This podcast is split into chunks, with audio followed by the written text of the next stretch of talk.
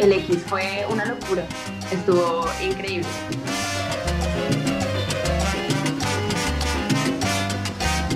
Nosotros farreando la re duro y un man enfrente en muletas y con pedialite. O sea,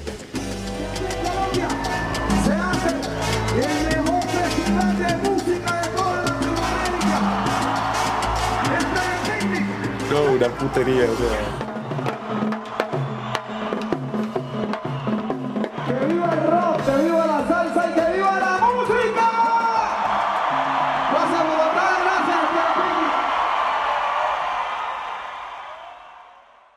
¿Cuántas cosas pueden pasar en 10 años?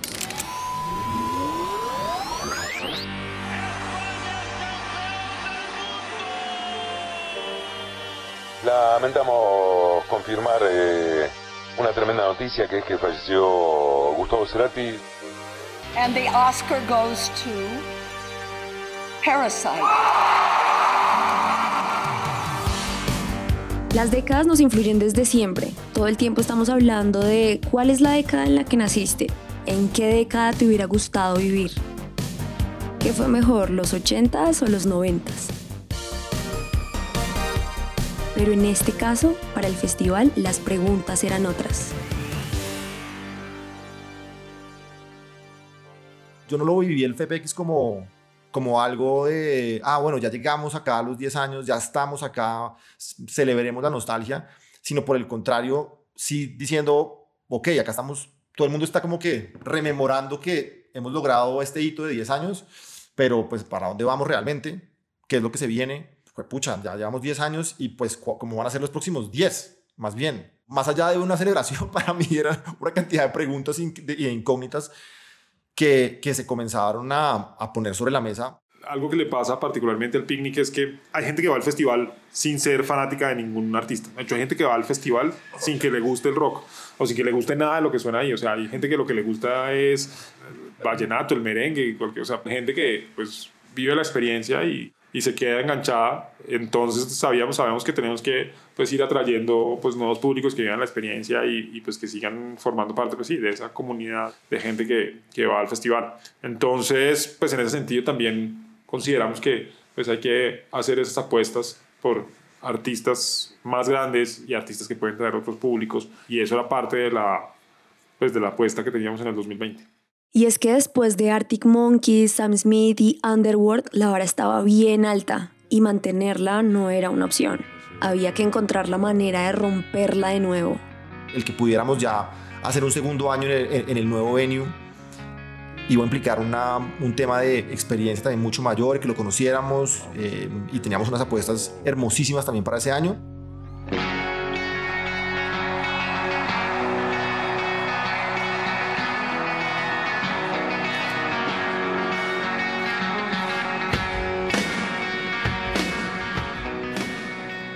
Logramos contratar a Guns N' Roses, que iba a ser la banda más grande de toda nuestra historia.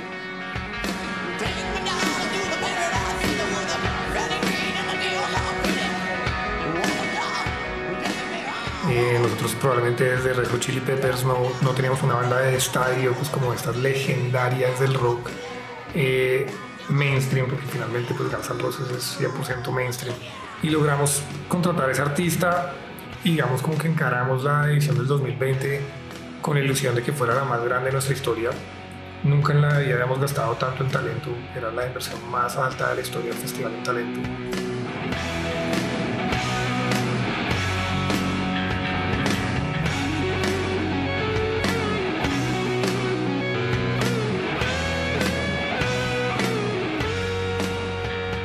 Los Guns N' Roses no venían a Bogotá desde el 92 y habían pasado 27 años desde aquel concierto que nunca terminó. Ya varios conocemos esa historia. Uy, estos hijos de puta se van a ir, man. Uy, estos hijos de puta se van a ir, huevón, y por el puto. Pero la verdad es que los Guns no eran la única gran apuesta.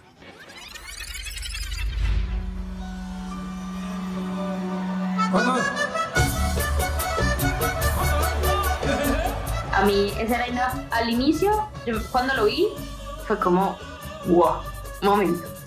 Y luego dije como, muy cracks, están apostando.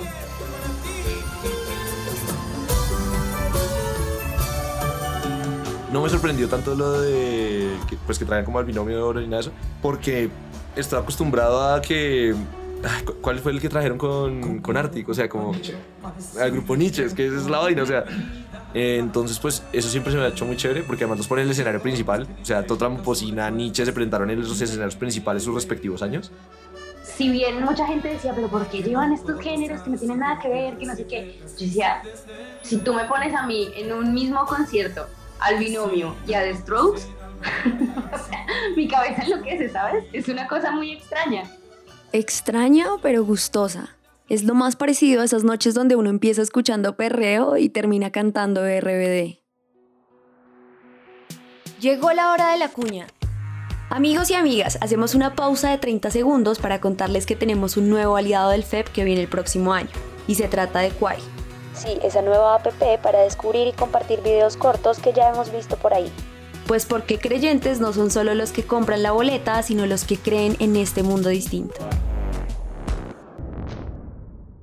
Pero bueno, volviendo al tema, el 2020 parecía ser el mejor de los inicios para una nueva década del festival. Nosotros nos sentamos todos los lunes a revisar todos los eventos, cómo se han comportado con respecto a las proyecciones, qué pasó esta semana, qué acciones hubo particulares, etc. y estábamos encaminando, íbamos a, a romper todos los récords de venta de boletería con ellos y en general con el Festival de 2020 estábamos volando, iba a ser nuestro mejor año. Eh, creo que iba a ser por primera vez ese año en el que íbamos a decir repartámonos unos pesos porque nunca, nunca los socios hemos visto más allá de nuestros salarios una repartición de utilidades. Y, y pues todas las semanas llegábamos con las como superando las superando las proyecciones entonces eh, pues íbamos- creo que íbamos a terminar superándolas Y era como el, el sueño hecho realidad, como ese, creo que era como una culminación de una época. Contagio de más de 200 personas por un nuevo virus en Asia ha prendido las alarmas de la Organización Mundial de la Salud. Nadie estaba hablando en noviembre y diciembre que podía pasar esto. Inclusive enero, que me acuerde, en algún momento en enero, yo creo que a finales de enero comenzó a hablarse, ¿no? De, pues, de la realidad que pues, en, China había un- una pandemia, pero pues igual no podemos olvidarnos que no es la primera vez que en China pasaba algo por el estilo. ya había habido eh, pues, virus así que se pues, que andaban por el mundo y que en los últimos 20 años uno había visto varios existió la gripa porcina, existió el SARS, ¿no? Y, y nunca, o sea, esto nunca nos afectó. Entonces, pues seguramente no, no había una predisposición ni una advertencia a que nos fuera a pasar lo que terminó pasando. Evidentemente cuando la cosa se empezó a poner gris en, en Italia y que uno ya veía en Italia que la cosa estaba pues avanzando, entonces ya las preguntas cuando ya llegó a Europa y que de verdad pues una posición estratégica pues ya en Europa estaba viendo la dimensión de lo que podía ser, creo que también por ingenuidad, por no querer ver la realidad, uno decía, oiga, ¿será que de verdad va, va a llegar esto a, a, a Latinoamérica? Y ahí empieza pues esa bola a rodar y como ese, ese rollito del COVID a crecer. Nosotros pues éramos súper escépticos, la verdad. Me acuerdo de una conversación que tuvimos pues, en, en WhatsApp nuestro de que Santiago manda un mensaje como... donde esto llegue a Colombia antes del festival nos, nos fregamos. Y nadie, y nadie le puso atención. Es que me acuerdo que él escribió eso en, en un chat que tenemos de los socios de la compañía y pues como que se quedó ahí. Nadie le había visto el, el riesgo que implicaba Al igual que los organizadores, muchos de nosotros no le paramos bolas a ese virus chino. Así que muchos decidimos seguir con nuestra vida en esos primeros meses del 2020. Estábamos terminando de buquear artistas, estábamos lanzando el lineup del Domo, pues que es básicamente el club de música electrónica del festival, lo habíamos creado un año antes y estábamos anunciando por esos días eh, el club, también habíamos metido a Clapton de manera so- sorpresiva al Domo, entonces estábamos como que todos esos detalles, obviamente ya hablando de montajes, hablando eh, pues de una cantidad de cosas logísticas y sí empezó como que a, ¿no? a, a, a tomar fuerza eh, la temática. Mientras en Colombia unos ahorraban para la boleta y otros ya hacían planes para esos tres días, para los artistas y bandas que venían de Europa y otras partes del mundo la cosa era totalmente distinta. Y lo más triste de todo esto es que no lo sabíamos. ya algunos artistas empezaron a decir que les daba miedo ir al aeropuerto ir a, ir a los aeropuertos y montarse y montarse en un avión entonces pues eh, pues uno empieza a ver el impacto que tiene o sea que es un impacto mucho más grande que el que han tenido los virus anteriores eh, hasta que, pues sí, pues finalmente ya el- la, la pregunta era, ¿será que vamos a tener tiempo para hacerlo o no vamos a tener tiempo para hacerlo? Entonces ya todo evolucionó a ese tipo de conversaciones. Y la verdad es que empieza a empeorarse, a empeorarse. Empezamos a- por ahí en febrero a realmente entender que el festival tiene chances de no pasar. Bogotá se queda en casa. Todo el mundo se queda en casa. Y aunque la realización de festivales como el Vive Latino en México nos daban una luz de esperanza, por así decirlo, la realidad que estábamos viviendo en el país a dos semanas de lo que iba a ser el festival decía todo lo contrario. Bogotá había entrado en una cuarentena preventiva y lo que en un principio todos pensamos iba a ser un fin de semana, con el pasar de los días se fue alargando y alargando y con esto el inicio de las malas noticias.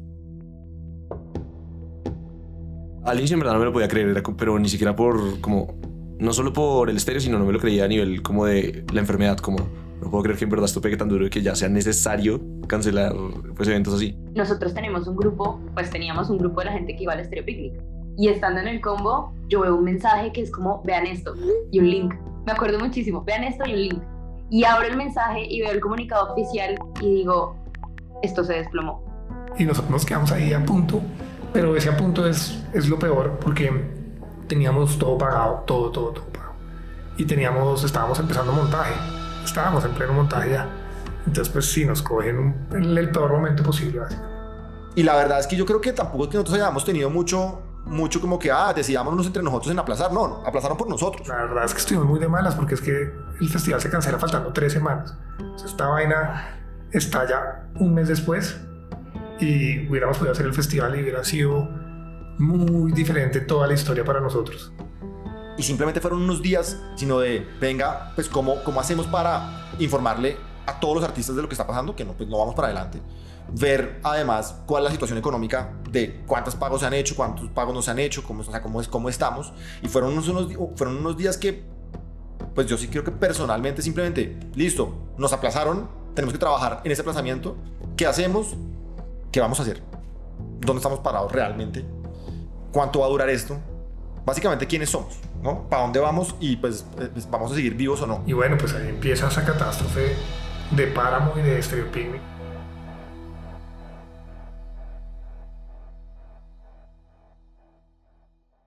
Y en un país como el nuestro, donde nos venden seguros todo el tiempo, es común ver cómo las personas se aseguran ante daños, hurtos o pérdidas. Aseguran hasta su perro. Sí, su perro. Pero ¿quién se aseguraría contra una pandemia?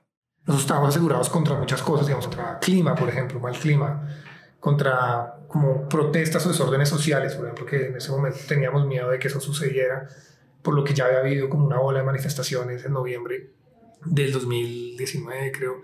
Entonces, pues uno empieza a pensar, bueno, ¿contra qué nos queremos asegurar? Y llenamos un montón, o sea, estamos asegurados contra un montón de vainas. Pero en ese momento existía, y lo irónico es que, que yo haya visto, que haya, me haya dado cuenta, el, único evento que estaba asegurado contra eso era Wimbledon. De resto, pues nadie, porque entonces es como asegurarse contra un ataque nuclear o algo así. Esa es una opción, no se puede asegurar contra un ataque nuclear. Entonces, pues si llega a suceder un ataque nuclear en Colombia y que impide el festival Stereo Picnic, pues le, la aseguradora le cubre, pero no tiene sentido asegurarse contra eso. Y es que algo que nunca pensamos vivir, dentro de todos los escenarios posibles, fue una puta pandemia. Todos pensamos cuando nos guardamos en marzo, como en un mesecito ya estamos bien. Como tal vez siga la pandemia, pero más suave. Y era muy chistoso porque nosotros, entre nosotros empezamos a especular, como, ¿será que lo van a dejar para la siguiente, tal vez el siguiente mes? No, pero es que esto yo creo que se mejora en dos meses, tres meses. Yo creo que lo corren. No, pero es que para esta fecha probablemente llueva. Bueno, pero siempre ha llovido, ¿sabes? O sea, como empezamos a especular. Pero luego cuando ya vimos como que están empezando a cancelar cosas internacionalmente, pues nos iba a llegar. Y claro, cuando nos encerraron a todos fue como, Al final terminamos hablando como, oigan, ya no vamos a ir. Somos conscientes que ya no vamos a ir. Hombre, es algo que cada año nos identificaba y nos unía como grupo de amigos a nosotros también. Entonces era como nuestro momento. Y nuestro momento ya no estaba. Fue pues el, el golpe más duro que uno se podría imaginar para un promotor de conciertos, que es como si a un futbolista le dicen que tiene que dejar de jugar fútbol dos años. Algo así, nosotros no, no, o sea, no había una forma de poder hacer nuestra profesión, de hecho estaba prohibida, era como si fuera, yo qué sé, como algo ilegal, porque era perseguido, o sea, ser promotor estaba simplemente mundialmente prohibido. Estábamos todos metidos en la misma burbuja. No había una sola persona en el mundo que no estuviera en la misma situación que nosotros. Y luego fue súper triste empezar a ver, por ejemplo, tweets de los artistas como, hey, que cae, no podemos ir, lo sentimos un montón. Y realmente la conversación con los artistas se tornó un poco a cómo estás, cómo está tu gente, cuál es la situación local en de donde fuera el país, cómo estás evolucionando. Nadie quiso ni aprovecharse de la situación, ni mandar a la mierda al otro porque no se cumplía X o Y. O sea, realmente fue un, una- una- un- un buen ejemplo de, de convivencia, de entendimiento, de apoyo, de empatía a la situación mutua, porque todos estábamos en el mismo barco.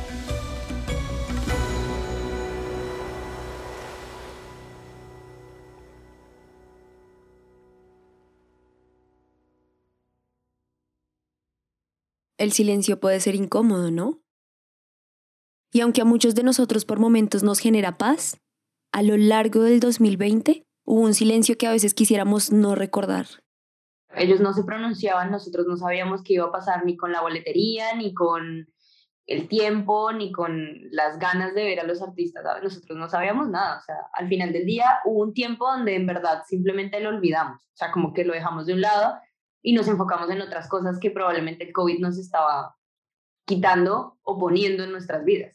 Fue un silencio también que nosotros como, como espectadores sentimos un poco de dolor, ¿sabes? Porque claro, es una situación primero hiperajena a ti, o sea, hiperajena como, como páramo, como artista, como consumidor, o sea, es una cosa que absolutamente nadie se esperaba. Y segundo, pues claro, hay millones de personas que creen en ti y millones de personas que están esperando que tú digas, hay esperanza, ¿sabes? Esto se va a hacer tal día o estamos apostándole a esto. Ese silencio fue incómodo porque no sabíamos cuándo volveríamos a vivir algo de este tipo, eso que nos moviera cada una de nuestras fibras, eso que nos hiciera sentir vivos, porque al final la experiencia de un concierto o un festival es todo un momento de liberación, y eso era lo que más necesitábamos por esos días. Pero la verdad es que esto es solo una parte de la historia. Nos caímos en un hueco profundo sin, sin fondo, donde pues no había nada que hacer, absolutamente nada que hacer. Nada de lo que habíamos concebido en nuestra vida existía en ese momento. El reto de levantarse todos los días sin poder hacer lo que uno hace con esta catástrofe encima, intentando pues capotear la cosa, eh, viendo como todo se, el trabajo de una vida se desmorona alrededor, como el equipo, todo se destruye, como, pues sí, es, un golpe anímico muy violento. Nuestra compañía, pues de un momento a otro pasamos de, de tener una compañía muy bonita, exitosa, con un potencial muy grande a pues, estar en la peor crisis posible.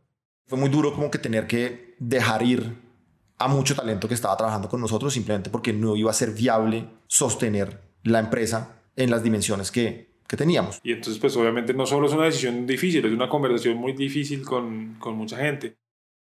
La compañía pasa de tener 115 empleados a tener un 30, una ola de despidos terrible, muy triste porque pues, la gente que se va es gente que era talentosísima, gente buena, gente que amaba trabajar con nosotros y que nosotros amábamos de vuelta. Y pues que simplemente no, no o sea, nosotros luchamos unos meses por sostener, pero llegó un punto en el que pues, empezamos a darnos cuenta que nos podemos quebrar. El festival seguía, pero perdía más del 80% de sus ingresos. Y a pesar de todo esto, ustedes ya saben cómo son estos manes. Si hay algo que siempre les sobra, son las ganas. Y dentro del ADN latinoamericano, el rebusque es un gen que siempre está presente. O sea, acá la idea no es quedarnos pues, de, de brazos cruzados hasta que podamos volver a hacer el estereopinning porque no, no sabemos cuándo va a ser. Y de alguna u otra manera tenemos que hacer algo para, pues, para que esto pues, siga a flote. ¿Qué ideas hay? Todo el mundo vota ideas, pensemos en lo que podemos llegar a hacer con las marcas que tenemos así no hagamos eventos. Acá nos tocaba entonces todo desde la casa, digitalmente. Y, y pues ahí pues sí, comenzamos a, a indagar pues digitalmente pues qué podíamos hacer. Hicimos de todo, hicimos desde grados, por ejemplo hicimos un grado, hicimos un campo de verano virtual para niños, hicimos streamings, Hicimos como clases de coctelería para la gente de McKinsey, hicimos, eh, hicimos un torneo de videojuegos para Samsung y todavía seguimos haciendo unas cosas así para Samsung por ese lado. Nos tocó rebuscarnos y, y pues tocaba hacer eso, lo que, lo que hubiese que hacer y lo que se pudiera hacer, pues se, se tenía que hacer. Y, pues indudablemente pues también no es que hubiese muchas oportunidades, porque todos estábamos encerrados en la casa, no nos dejaban salir, no había manera de ir realmente a la calle a ver qué nos inventábamos en la calle, por ejemplo. Y, pues ahí la verdad de manera muy rápida eh, reaccionamos a, a, a hacer pues, eventos digitales. Nos salió el poder vender algunos artistas para para convenciones de empresas, ¿no? Una empresa nos llegó y nos dijo que si le conseguíamos, como tenía Nietzsche en el picnic, que si le conseguíamos a Nietzsche para una convención que tenían, pero la convención iba a ser virtual, entonces la presentación de Nietzsche virtual. Y entonces pues como que ahí empezó, ah, podemos hacer esta, estas cosas también. Entonces sí, empezamos como a comercializar esa clase, esa clase de proyectos. No quiero decir que nos fue re bien, pero creo que ahí hicimos unas cosas que ayudaron a que el barco no se terminara de hundir totalmente, sino que nos mantuviera un poco a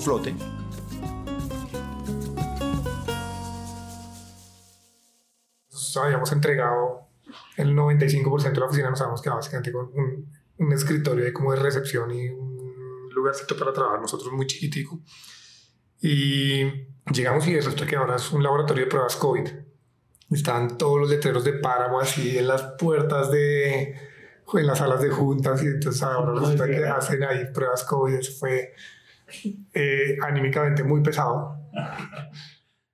La industria de la música y el entretenimiento no la estaba pasando nada bien. Y es que el hecho de que una empresa que hacía conciertos pase a ser campos de verano y que el lugar donde se planeaba todos los eventos musicales más importantes del país se convirtiera en un laboratorio de pruebas COVID, pues es un reflejo claro de que el mundo estaba viviendo unos días muy raros, muy extraños, en donde prácticamente toda nuestra vida se reducía a una pantalla los conciertos, conciertos online. ¿Viste alguno? ¡Ah! Sí, sí, sí, sí. Todos los artistas empezaron también a hacer mucho como conciertos en vivo virtuales, como en Instagram y todo eso. Yo tengo una DJ que me encanta, pues DJs que me encantan, Sophie Tucker. Hi, I'm Tucker. And I'm Sophie, and, and we're, we're Sophie, Sophie Tucker. Tucker. And from our house to yours, this is our song Purple Hat ellos empezaron a hacer desde un momento de la pandemia dijeron ya, no me lo aguanto más, vamos a tocar. Y empezaron a hacer en vivos todos los días a la una de la tarde. Santo religioso a la una de la tarde yo llegaba, prendía ese stream y sea lo que fuera que estuviera haciendo, escuchando Sophie Tucker. Nos metimos acá con un amigo, vinimos a mi casa, compramos botellas de ron y nos vimos el concierto en vivo. Y es que además es otro estilo de, de performance. Es súper particular no va a llegar nunca a igualarse a la sensación de tener al artista enfrente, nunca. Si bien yo lo entendía también como una solución a la condición que estaba pasando, pues al final somos humanos, tenemos que evolucionar y solucionar lo que tengamos en ese momento como lo podamos solucionar. Nunca va a ser igual. Es que la, la, experiencia que uno siente no la vas a sentir en tu casa con unos audífonos, no creo, no sé, hasta el día de hoy no nos ha llevado la realidad virtual a ese nivel.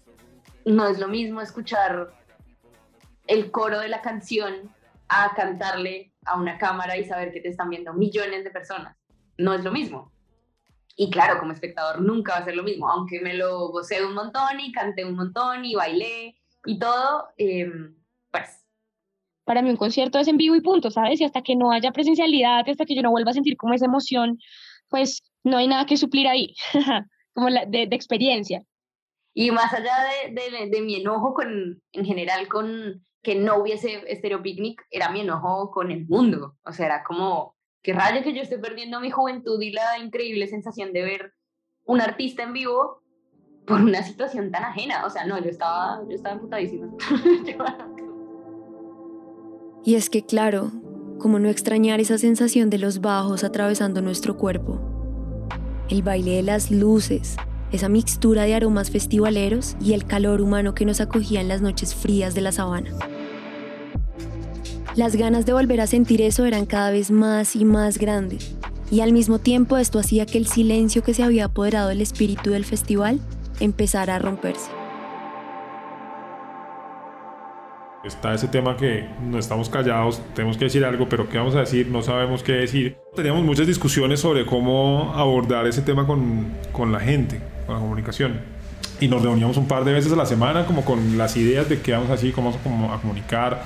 Estudiábamos lo que han dicho festivales en otros lugares del país. ¿no? Entonces yo hagan su cuadro, que, que, cómo lo manejó Primavera Sound, cómo lo manejó Sonar, cómo lo manejó Lollapalooza, cómo lo manejó cada uno, qué pasaba, qué les decían en las redes a ellos.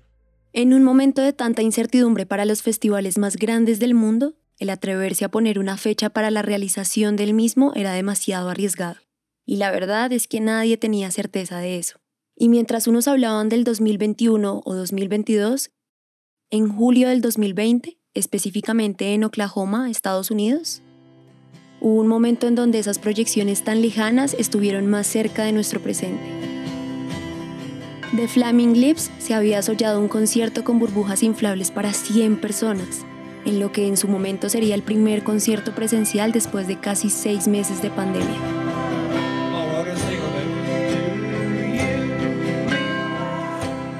Y esto por más pequeño que fuera no podía pasar desapercibido. Los promotores y organizadores de conciertos de todo el mundo vieron como ese silencio incómodo del que tanto les hemos venido hablando por fin se rompía dándonos a entender que ese momento en el que nos volveríamos a ver cada vez estaba más cerca y que la música en vivo, tal y como la conocíamos, probablemente estaba de vuelta.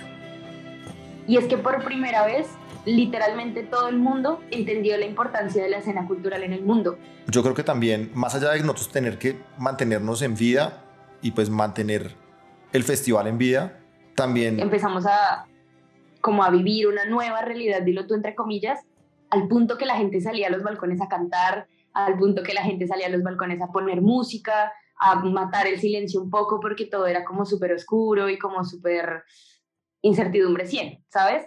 Y ahí yo me acuerdo que yo pensé, ¿qué sería eso que en este momento nos haría sentir un poco mejor, como una vibra un poco mejor? Y todos decíamos, un toque, un concierto y estábamos yo creo que sumidos en, la responsabilidad además de, ser conscientes que teníamos que estar también parados y que al mismo tiempo dentro de esa oscuridad pues necesitábamos algún tipo de luz y necesitábamos tener algún tipo de esperanza. Para volver había que resistir.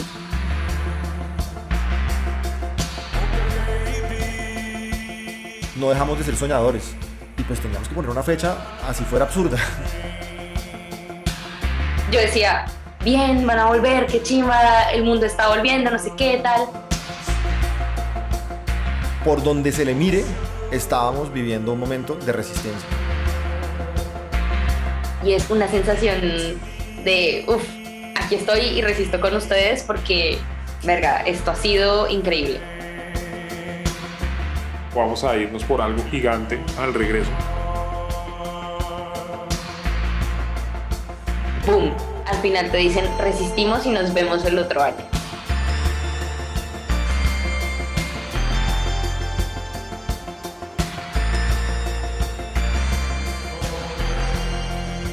Este episodio de Historias de un Mundo Distinto fue dirigido y producido por Carlos Bernal y Andrés Guevara, musicalizado por Juan Diego Bernal, los copies y piezas promocionales por Daniela Rubial. El trabajo gráfico es realizado por Luisa Ríos. Esta es una coproducción entre Páramo Presenta y Naranja Media. Yo soy Nati Dárraga y nos vemos en un próximo episodio.